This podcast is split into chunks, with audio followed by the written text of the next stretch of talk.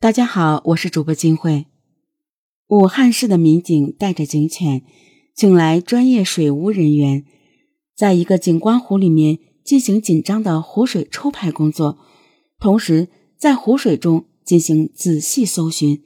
此时此刻，办案民警正焦急的在这处区域中寻找一起案件的重要证据。在武汉市东湖新技术开发区中。有一条景色优美的人工景观湖，周边公司上班的员工每天都会来这里游逛放松，到湖边上谈情说爱的年轻情侣更是屡见不鲜。二零一三年十二月六日下午，一对正在河边照相的情侣突然发现，景观湖中央离湖边约四五十米的湖面上漂浮着一个白色的物体。刚开始。他们以为是哪位醉汉向湖中抛弃的一个废弃的充气娃娃，就立即找来正在岸边巡逻的保安队员一同查看。远处看，漂浮物体类似商场里的模特，没有手臂，背部和臀部都在上面。这个白色漂浮物当时距离湖边还有一段距离，大家无法明确到底是什么物品。几分钟后，当他们从另一个方向再仔细查看时，不禁吓出一身冷汗。湖面缓缓飘过来的白色物体，竟然是一具尸体。从未遇见此情况的保安队长和同事，顿时吓得魂飞魄散，半晌才明白，他们看见的是一具尸体。于是，保安队长迅速拨打幺幺零报警，民警。立即赶赴现场，将尸体打捞起来，发现是一个人的上身躯干，内脏全部被挖空了，只剩下躯干，头部也没有。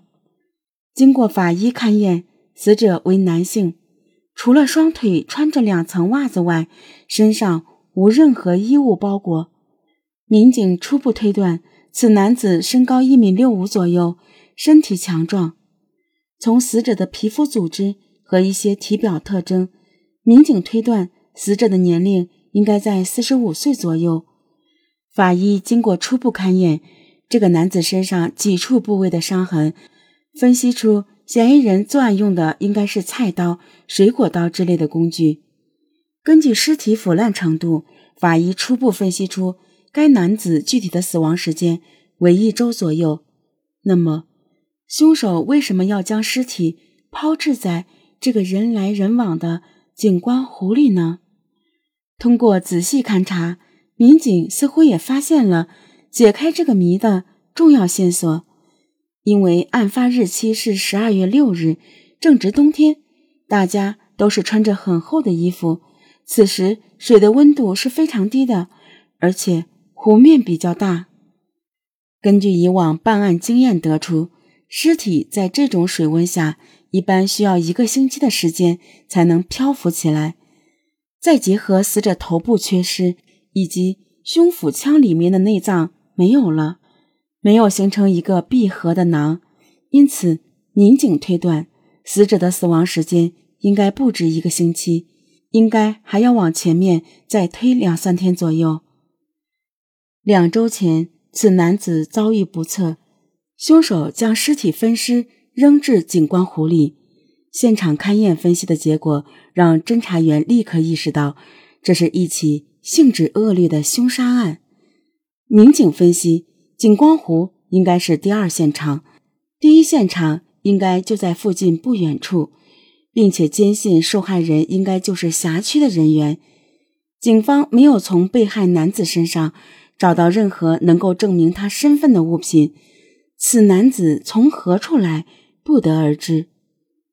这究竟是一桩因何引发的凶杀案呢？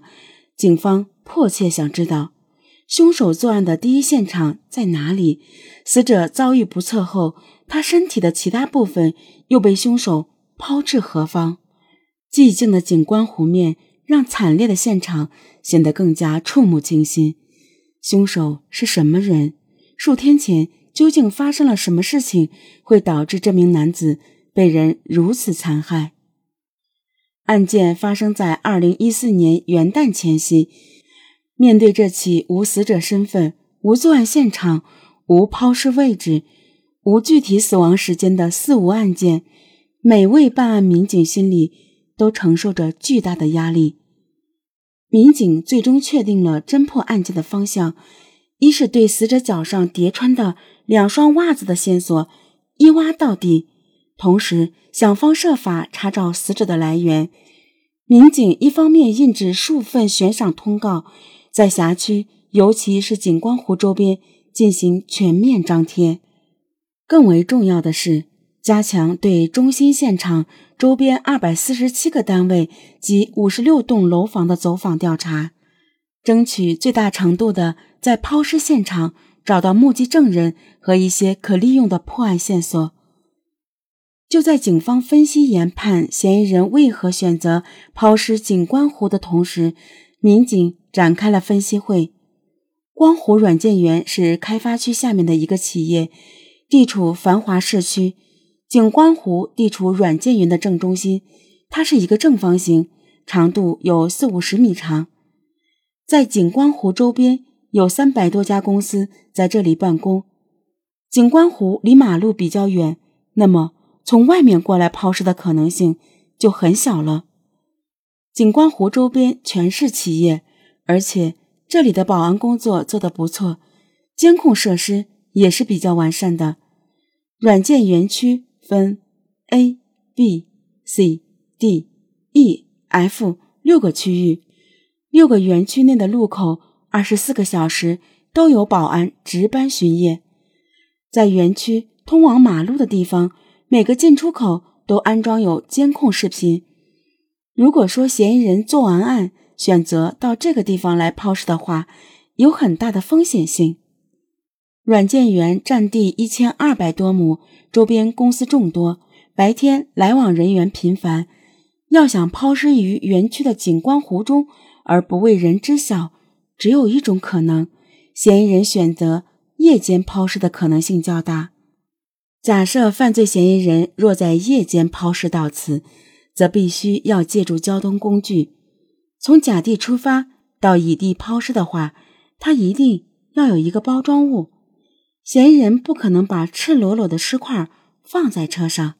为此，民警首先确定了一条侦查方向：以方圆五公里范围为半径，以园区景观湖为中心，重点查询一周以前夜间进出软件园区的一切可疑车辆。抱着一线希望。侦查员调取案发一周以前的软件园区景观湖周边六个进出口所有监控视频资料，一一查看，结果毫无线索，案情似乎一下子进入了死胡同。